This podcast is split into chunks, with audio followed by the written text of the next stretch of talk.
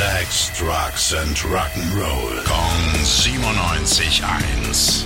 Rock News. Wann bringen die Stones endlich ihr neues Album raus? Letztes Jahr haben Mick Jagger und Co. zwar bestätigt, dass es das erste Album mit frischer Musik seit 2005 geben wird, aber dann einfach monatelang nichts mehr darüber gesagt. Erst jetzt gibt's neue Infos in Form einer mysteriösen Internetanzeige der Firma Hackney Diamonds. Das fiktive Unternehmen gibt's angeblich seit 1962, zufällig das Geburtsjahr der Stones. Ihr Werbeslogan ist gespickt mit Songtiteln wie Gimme Shelter oder Satisfaction und verspricht ein großes Event Anfang September. Da die Website außerdem auf das Plattenlabel der Stones registriert ist, können wir uns also ziemlich sicher sein, in den nächsten drei bis vier Wochen wird's das neue Stones-Album geben. Und wahrscheinlich wird es Hackney Diamonds heißen. Rock News. Sex, Drugs and Rock'n'Roll. Kong 97.1. Frankens Classic Rocksender.